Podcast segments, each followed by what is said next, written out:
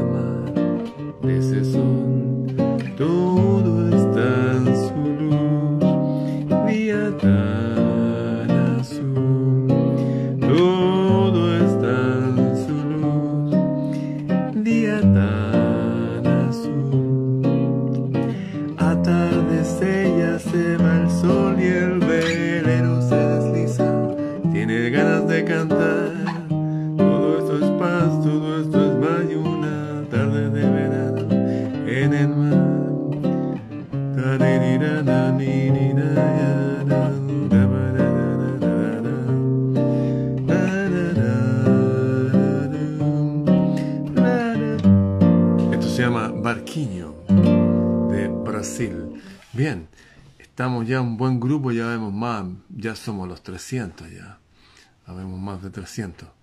Así que le damos nomás. Esto era un bossa nova. Bien. Un día luminoso hoy. hoy. Les mostré un árbol que plantó mi, mi papá allá afuera. Ya debe tener 100 años. Que está totalmente lleno de flores blancas. Y la gente está esperando un mes todavía para que en un mes más llegue la primavera. No, pues no, no es así. Las estaciones están corridas como 45 días. Y esto lo dejaban ver claramente en las fiestas antiguas de nuestros ancestros celtas. Es como la hora civil. Dice, es mediodía. Y resulta que el sol no está ahí. Está ahí. O está ahí. Es lo mismo con las estaciones. Unas son las estaciones civiles, para ordenar el cuento de la gente, qué sé yo, y las otras son las reales. Nosotros nos guiamos por el tiempo y las estaciones reales. Ayer les conté de Henry David Thoreau, este hombre que lo metieron preso, porque se negó a pagar impuestos porque los impuestos iban para la guerra. Y él escribió un libro en una época que... ¿Ustedes creen que la gente está dividida ahora? Sí, está dividida. Pero antes era más. Por ejemplo, todo el norte contra todo el sur. Y con uniformes distintos, azules y grises. Los del norte cantaban Gloria, Gloria, Aleluya. Y los del sur cantaban la- las canciones del Dixieland. Bueno, este hombre escribió este libro que se llama Desobediencia Civil y el título lo dice todo. Ahora, ¿qué es desobedecer? Es como lo siguiente, que digan, usted, póngase de pie. Usted no se pone de pie. No tiene para que ir a pelear con el tipo, no, simplemente no. No lo obedece. Hace caso omiso de una orden. El, el autor Henry David Thoreau, que murió como a los cuarenta y tantos años, nació por ahí por el 1812 o 1817, por ahí, decía que los gobiernos no tienen vigor ni la fuerza de un solo individuo. Hay grandes estudios de psicología donde hablan que en la medida que uno agrega más gente a, un, a que todos se pongan de acuerdo, el nivel intelectual desciende. He hecho un montón de videos al respecto. El gobierno no tiene el vigor ni la fuerza de un solo individuo. Porque un individuo solo, un individuo solo y mediocre puede usarlo a su voluntad. Cuando ustedes dicen, oye, pero ¿cómo este tirano gobernó a toda esta gente? Y este ejército, este pelotudo. Claro, porque así funciona la naturaleza humana. Este pueblo no libera aún al país, no puebla las regiones del oeste, no educa, decía Henry David Thoreau. Sería como en el caso de Argentina o Chile, que dijéramos, oye, estos gobiernos no pueblan nuestro país, dejan que vengan extranjeros acá y ellos se, apro- se apropian de las mejores tierras. O si fuera Uruguay, oye, nuestro país es más grande que toda Inglaterra. ¿Por qué tenemos que seguir viviendo la sombra de otro? O si fuera Brasil, oye, nosotros somos una potencia mundial. porque tenemos que seguir siendo gobernados por leyes tan antiguas. Por ejemplo, tiene una ley que si ellos exportan chocolate, tienen que agregarle muchas veces el porciento del producto. Por lo tanto, para los suizos, en vez de importar chocolate de Brasil, ellos producen su propio chocolate. ¿Mm? Hay leyes y amarras y todo que favorecen siempre a los comerciantes, no a los pueblos. Esto ya lo hablaba Henry David Thoreau hace casi dos siglos atrás, más de dos siglos.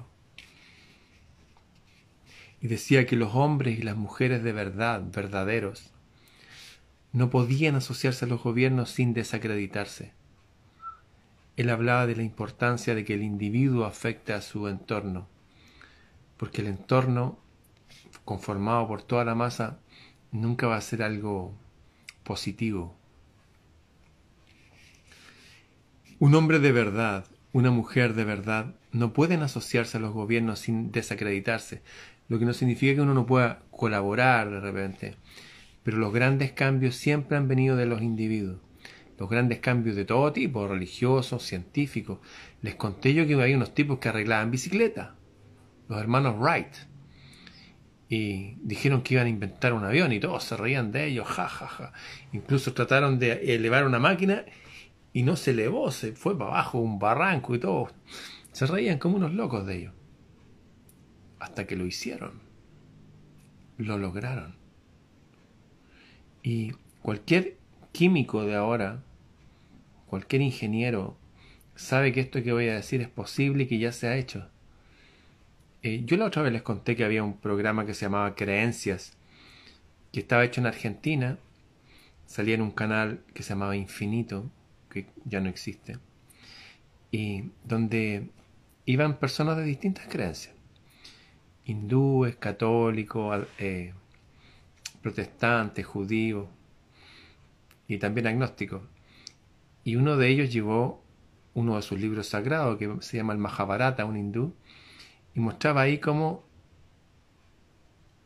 se usaban esas naves que vuelan por el cielo desde hace miles de años. Los hermanos Wright inventaron el avión hace más de 100 años, pero hace miles de años habían otras naves. Y las llamaban Vimana. Y sale ahí los planos de los Vimana y los mostró. Y cómo se manejan y qué combustible usan. Usan una piedra verde y mercurio. Y los mostró. Y están ahí. Para todos ustedes que quieren ver más de esta historia oculta, busquen Vimana con B, corta. Busquen a ver qué se encuentra. ¿Mm? De hecho, en los años 30 ya desde Europa fueron allá a ver esos planos y esas cosas, pero son públicos, están en los libros sagrados antiguos. En esos canales que salieron en la televisión cuando recién salió el cable, me acuerdo que en ese mismo canal salió un hombre que independientemente de lo que dijeran todos los expertos, que hay una crisis energética y que el petróleo se va a acabar y que contamina, a pesar de todo lo que digan todos, él simplemente dijo esto. A ver, ¿qué es lo más abundante en la Tierra? ¿Cuál es el elemento más abundante? ¿El oro? No. ¿La plata? No. ¿El cobre? No. El elemento más abundante, dijo, es el agua. ¿Y de qué está formada el agua? De dos moléculas de hidrógeno y una molécula de oxígeno. Por eso H2, 2 de hidrógeno, O y una de oxígeno. Si fuera H2O2, 2 y 2, sería agua oxigenada. Eso no da vida, pero sí protege de las enfermedades. El agua es hidrógeno y oxígeno. Sea como se sea, dijo el tipo, si yo logro separar esas moléculas de hidrógeno y de oxígeno, el agua líquida se transforma en dos gases que son combustibles potentes. Se decía, se decía, yo no lo creo, pero se decía en su época que el hidrógeno era el combustible del sol. ¿Y saben lo que hizo este hombre? Logró separar las dos moléculas de hidrógeno de la de oxígeno. Pero esto lo hizo en un programa de televisión. Pero no preparándose para un programa de televisión, sino que el tipo mostró la vida que tenía con su mujer y sus hijos. Vivían en Canadá, creo, en Norteamérica. Eh, decidieron desconectarse del sistema, él y su mujer y sus hijos, y se fueron a vivir cerca de un río y cerca de un pueblo, porque uno también necesita, uno es interdependiente, una cosa es ser independiente, yo hago todo solo, la otra ser dependiente, necesito que me den trabajo. Y parece que la opción más inteligente es la interdependencia, es como entrar y salir de la Matrix a voluntad. Así que se fueron cerca de un pueblo y con el agua del río hicieron un aserradero, pusieron unas paletas que eran movidas por el agua y de ahí salía un fierro acá y acá ponían unos troncos de madera y los, transformaban en tabla y qué sé yo. Hicieron un aserradero, lo iban cortando. Y esa madera la usaban para vendérsela a la gente del pueblo para que construyera sus casas, sus establos, etc. Y para vivir en la casa ellos tenían paneles solares, tenían un pozo de agua, tenían gallina, ovejas, huevo y qué sé yo, todo, una granja y todo. Pero resulta que tenían que movilizarse entre su casa y el pueblo. Y no querían usar el dinero físico. Igual usaban. Pero ellos querían hacer su propio combustible. Y él descubrió que en una fuente metálica, él ponía acerrín. Acerrín ustedes saben que es madera molida, hecha como polvito, con agua, y lo calentaba. Y con unos tubitos que se, bueno, separaba al calentar esta solución de agua y acerrín, separaba el agua en las moléculas de hidrógeno y oxígeno. Y el hidrógeno iba al motor y hacía que se encendiera la chispa dentro del motor, mucho más potente que la gasolina, que la benzina. Y movía los pistones y andaba la camioneta marca Toyota. Y el oxígeno, que también salía de, de este fenómeno químico, lo tiraban por el tubo de escape. ¿Qué tenemos aquí? Una vieja camioneta que antes contaminaba, pero que ahora genera oxígeno, un generador de oxígeno por una parte y por otra un poderoso combustible que sale del agua y no es agua destilada ni purificada, no, agua común y corriente. De hecho, el tipo que se dijo que se podía hacer con orina humana, ¿sí?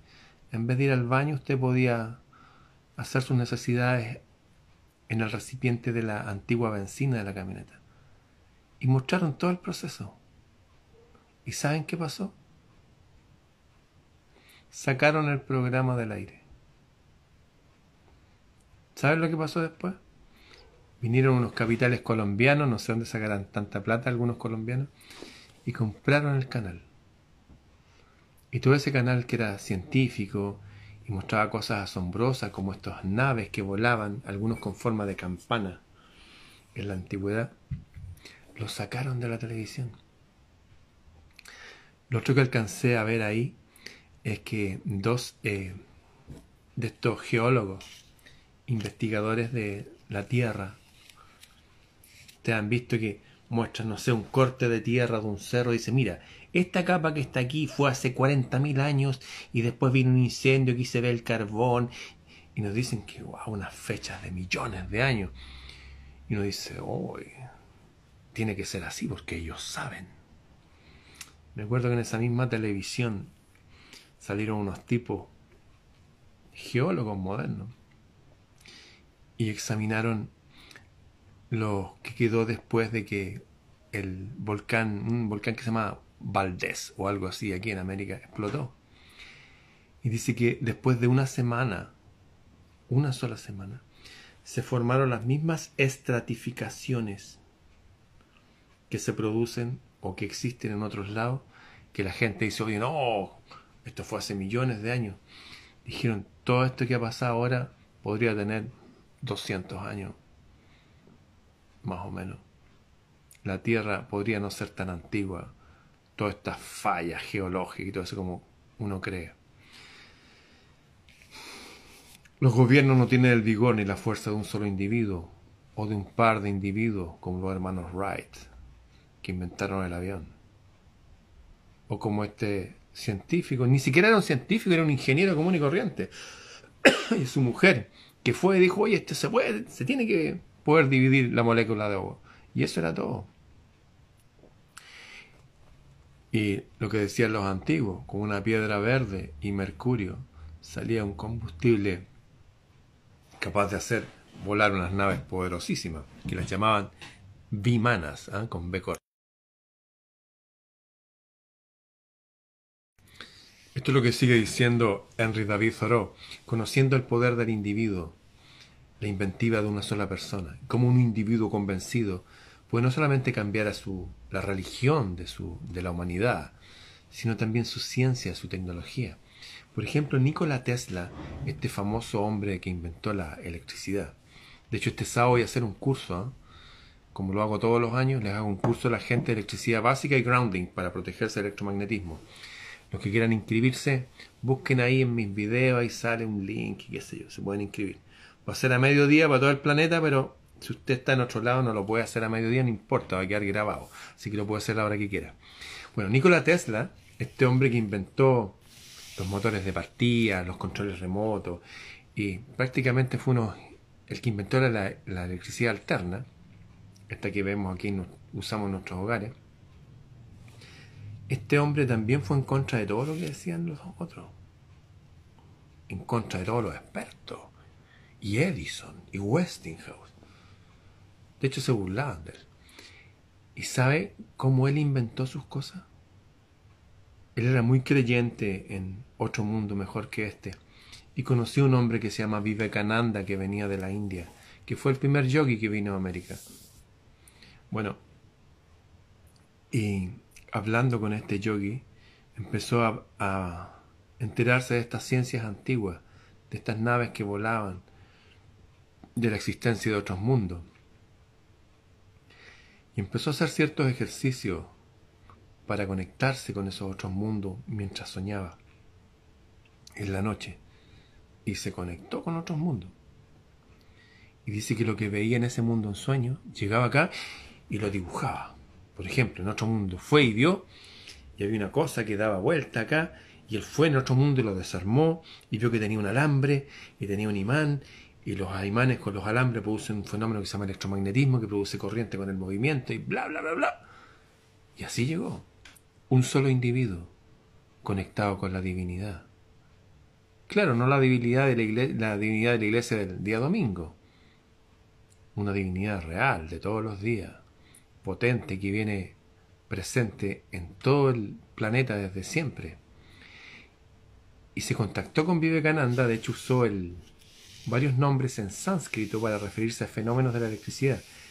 Y algo interesante, que a la electricidad él lo, lo trataba como un ser consciente, como un ser consciente, que tenía un espíritu, hablaba con ella. Suena raro, suena muy pagano, muy hereje. Qué bueno, porque funciona así. Un hombre de verdad no puede asociarse al gobierno sin desacreditarse. Y los grupos de hombres no tienen el vigor de un solo individuo. De hecho, han grandes, como dije, científicos, como Camille Flammarion, que decía que el 70% de la humanidad como que no, no piensa mucho. Lo mismo decía Milman, este científico que hizo un experimento probando que las personas son capaces de obedecer al que, al que sea el pelafustán que esté en la autoridad. Si cree que es lo correcto, va a obedecerlo aunque le haga daño a otro con esa, o a sí mismo, con esas órdenes. Todos los grandes filósofos, todos los grandes reformadores religiosos de su época siempre potenciaron al individuo, siempre. Le ya mencionado muchas veces cuando Jesús le decía a la gente, ustedes son dioses, ustedes son dioses, morirán como hombres, pero dioses son. Pero resulta que a Buda le pasaba lo mismo. Buda significa el despierto, porque ellos parten de la base como que la gente está como en una especie de sonambulismo, que no tiene idea qué es esto. ¿Por qué estamos aquí? ¿Por qué nos despertamos en la mañana y aparecemos aquí de nuevo y en la noche tenemos que dormirnos? Y nos alimentamos este cuerpo que está un tiempo y se va. ¿Y por qué alimentamos nuestro intelecto con cosas que han escrito otros? ¿Por qué están esas estrellas en el cielo siempre describiendo los mismos círculos? Bueno, el Buda, que fue entrenado en ciencia, el Buda no era un tipo del, que se puso debajo de un árbol, no.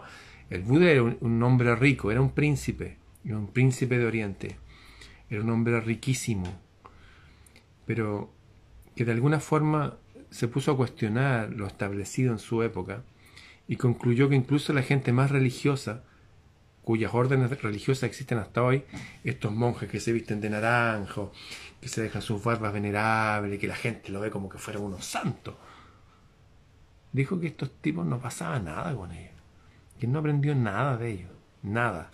Lo obligaron a hacer ayunos durante años y leer libros interminables, y él no aprendió nada de nada. Se enfrentó a ellos. Y después se dio cuenta que, tal como hay leyes que producen que los objetos caigan, hay leyes espirituales. Y un solo individuo, como dice Henry David Thoreau, como decía Jesús también, hizo un cambio grande en Oriente y sacó el budismo. Y el budismo era para ser gente súper inteligente. Se supone que los lamas, por ejemplo, son los sabios. Dalai Lama es un océano de sabiduría. Y cuando se le acercaba a la gente casi a venerarlo, él como que, hey, tranquilo, me dicen, ¿el Buda? Ustedes son Buda. Todos los grandes reformadores volvían la conciencia de las personas hacia sí mismos y que no veneraran gente afuera, no tuvieran maestros, ni gurúes, ni chamanes. Siempre la gente, yo desconfiado de la gente que depende de otros para su desarrollo espiritual o religioso. Pueden haber personas como referente, uno aquí, otro allá, pero por un rato nomás, mientras uno está aprendiendo lo básico. Después uno tiene que caminar por sus propios pies. Los hombres y las mujeres de verdad no pueden asociarse a los gobiernos sin desacreditarse. Los hombres y las mujeres de verdad que desean cambio en sus vidas simplemente los provocan. Los provocan. Tengo una amiga que la otra vez se los mencioné, que ahora vive en, Suecia, en Nyköping. Viví yo, me quedé en su casa hace años atrás viví experiencias bien lindas con, ella y el, esposo que tenía en su época. Pero sus abuelos llegaron aquí de Alemania y dormían debajo de un carretón, al aire libre. No tenían nada. Algunos pueden decir, claro, no, es que eran alemanes, no sé, los ayudaron desde Europa. La verdad es que no. Tengo mi ex agente del Banco de Chile, Catherine, que su padre llegó del sur de Chile a la parte más pobre de Santiago y donde se movía mucha hasta delincuencia en la Vega Central. Y él se hizo un carrito y le decía a la señora oiga le ayudo a llevar sus cosas a la feria y su carrito y dormía en el carrito y todo. Y después llegó a ser un, un gran sastre eh, un gran sastre chileno de hecho, fui un, al matrimonio de personas de mucho poder de mi país, de la familia Yarur. Y hace más de tres años, porque fue antes de la pandemia. Y los trajes de los novios, que gente de mucho poder, los hizo él. O uno de los trajes, porque se cambiaron trajes varias veces durante la ceremonia. Un solo hombre cambió su vida. Hizo que mi amiga Catherine Guzmán fuera la agente mejor evaluada del Banco de Chile. ¿Mm? ¿Qué decir de mi amiga Natalia Rabanales, que vivía en una población no solamente pobre materialmente, sino que peligrosa, llena de delincuencia, y ella con un problema a la vista, y salió adelante. Si potenciáramos eso en las personas, cambiaríamos el país cambiaríamos el mundo. Les mostré el otro día a Mohammad Yunus, que él hablaba que a cualquier mujer, y mujeres sin estudio de nada, pero mujeres poderosas con el espíritu femenino, el espíritu de la diosa en sí, con esas ganas de empoderarse de surgir, uno les ponía las herramientas adecuadas que necesitaban para su oficio y no solamente elevaban su estándar de vida a ella, sino que toda su familia. Incluso a veces los maridos quedan más atrás, que sé yo, que casi son como sus hijos grandes. Los individuos cambian a la sociedad. La sociedad no cambia a los individuos. Hablando de cambios positivos. Si quieren un cambio luminoso, parte del individuo. Si quieren un oscurantismo, parte de la sociedad. Las grandes reformas y todo fueron hechas por una sola persona. ¿Se acuerdan de Marco Aurelio? ¿Conoce a Marco Aurelio? No lo conoce. El emperador filósofo. ¿Vio usted la película Gladiador? Con Russell Crowe. Máximo décimo meridio.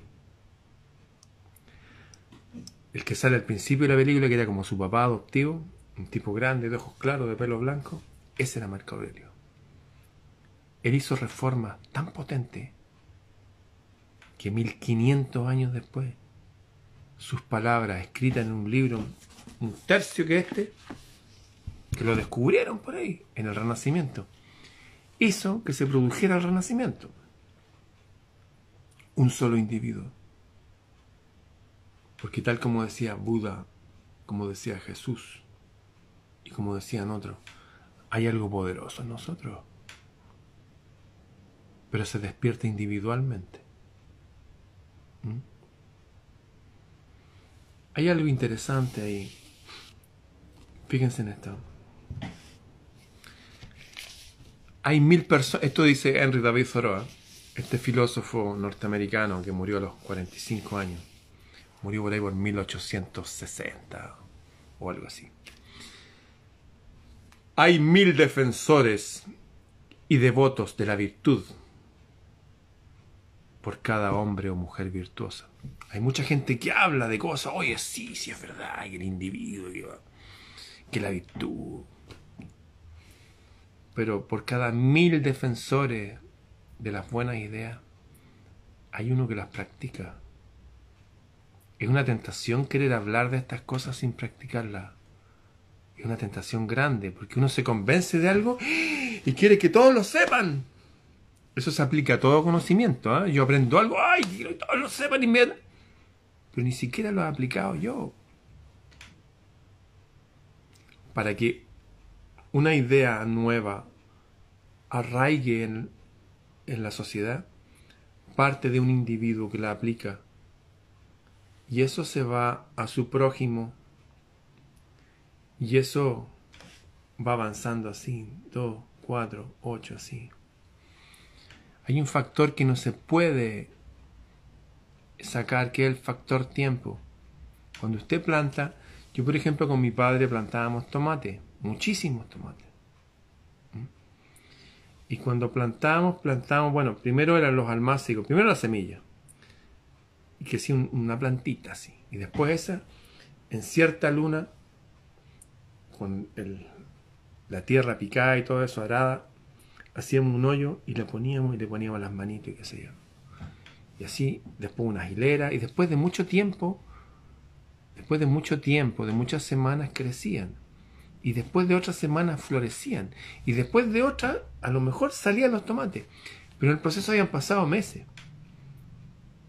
Eso en cuanto a una planta de tomate. Se necesitan muchos meses para que una planta de tomate para que un ser humano se vuelva ser humano se necesitan décadas. Un hombre de bien o una mujer de bien.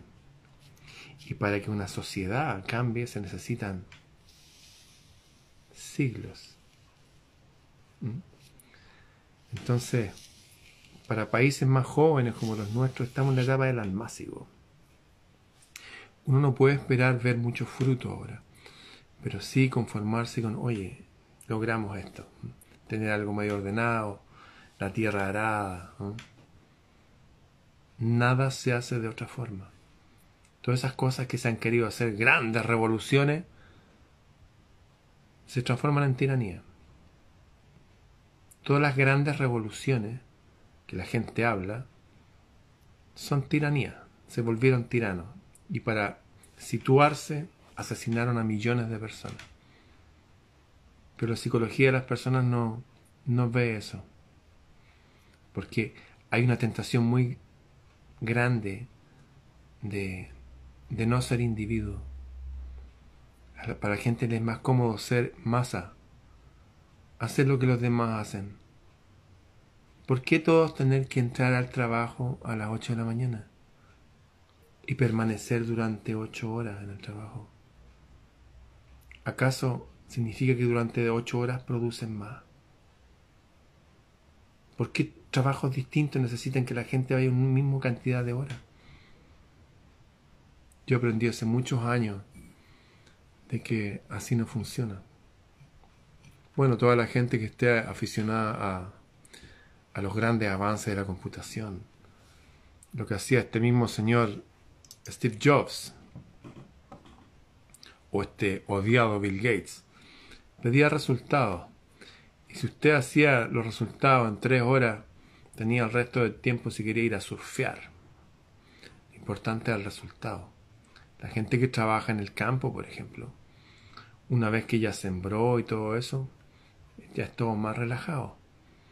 Vigilar las aguas nomás, dar el agua, cortarla. Eso hasta que llegue la época de la cosecha. Esta forma en que nos han hecho vivir no es natural y individuos virtuosos ya lo señalaron.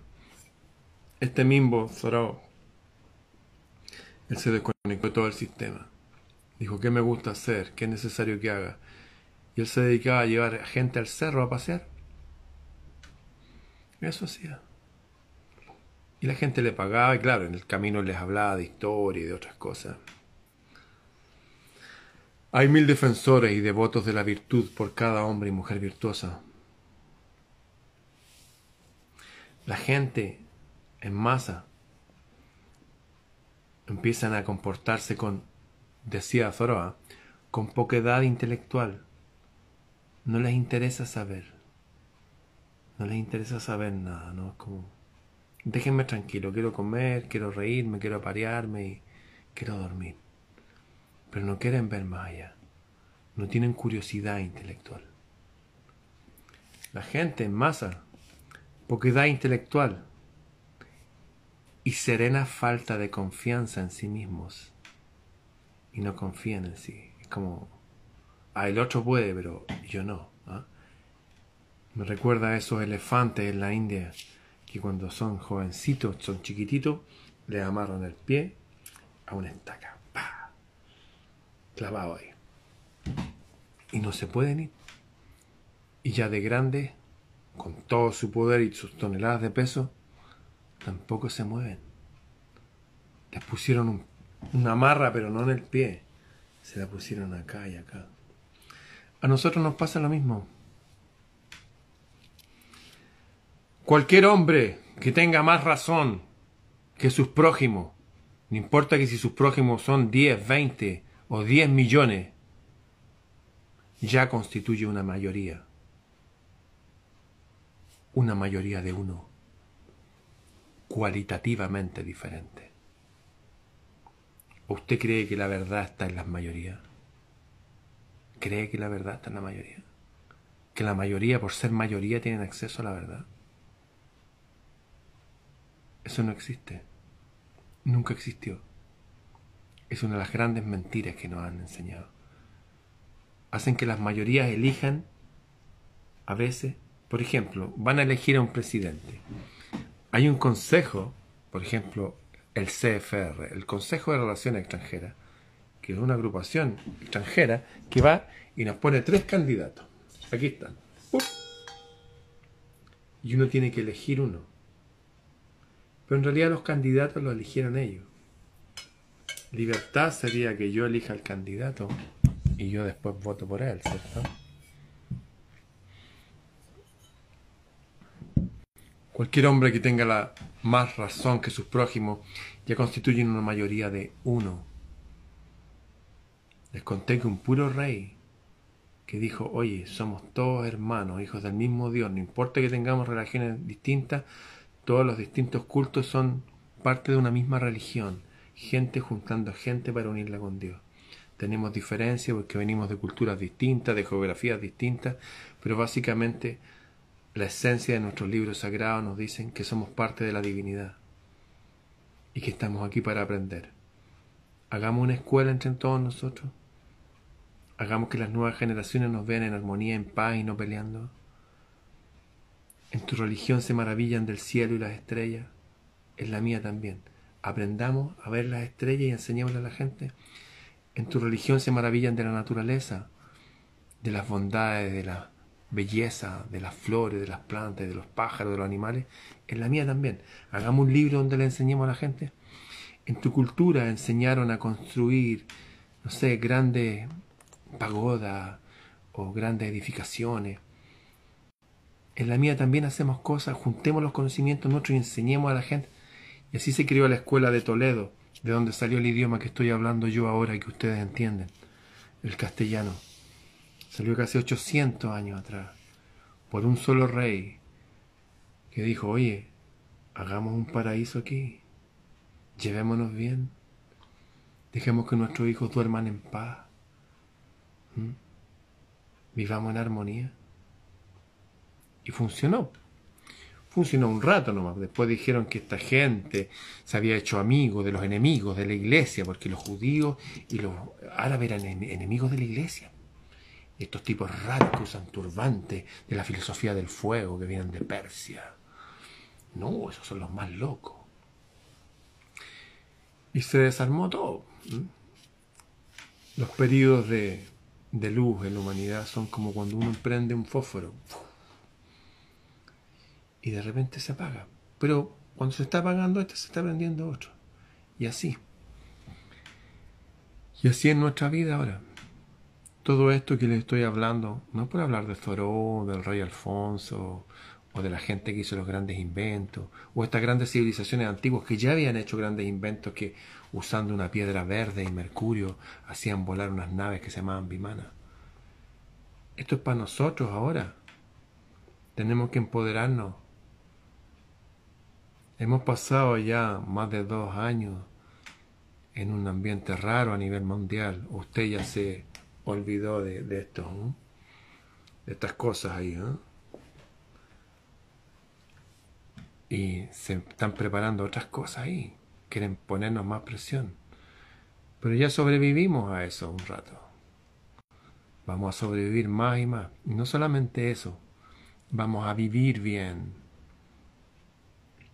nos vamos a empapar de la sabiduría de los antiguos. Nos vamos a proteger de ellos. Nos vamos a proteger. Un hombre me mandó un video, me dijo, lo voy a compartir, ¿eh? ya lo compartí hace un año atrás, porque un año, una vez al año por lo menos hago estos cursos, que decía, oiga, yo dormía mal con mi mujer y todo, y hicimos esta cosa electromagnética en la cama y funcionó. Hay un documental que se llama Grounding, lo pueden buscar. Grounding, Grounding. ¿eh? Está en YouTube. Ahí muestran como mucha gente hizo eso ya hace muchos años atrás. Porque hay tanta contaminación electromagnética que cuando estamos desprotegidos en nuestras camas, sobre todo si vivimos en edificios, ese es un ruido que está ahí. Y uno puede sacarse ese ruido, desviar ese ruido. Para eso hay que saber algo muy básico de electricidad y eso es todo. Y uno puede proteger, protegerse a lo suyo. Nos vamos a proteger físicamente, nos vamos a proteger culturalmente, mentalmente de esta gente.